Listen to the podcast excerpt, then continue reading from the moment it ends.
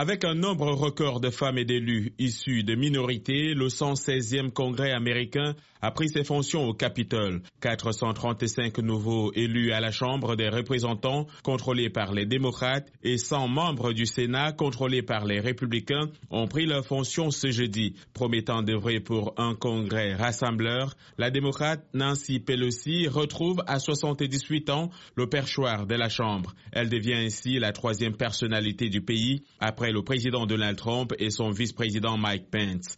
Les démocrates doivent présenter des mesures budgétaires temporaires pour débloquer les administrations fédérales partiellement paralysées depuis le 22 décembre, la Maison-Blanche a par avance rejeté ces projets qui n'incluent pas les 5 milliards de dollars réclamés par le président Trump pour financer un mur à la frontière avec le Mexique. L'impasse budgétaire risque donc de se prolonger. Ce bras de fer annonce de féroces batailles à venir entre démocrates et républicains.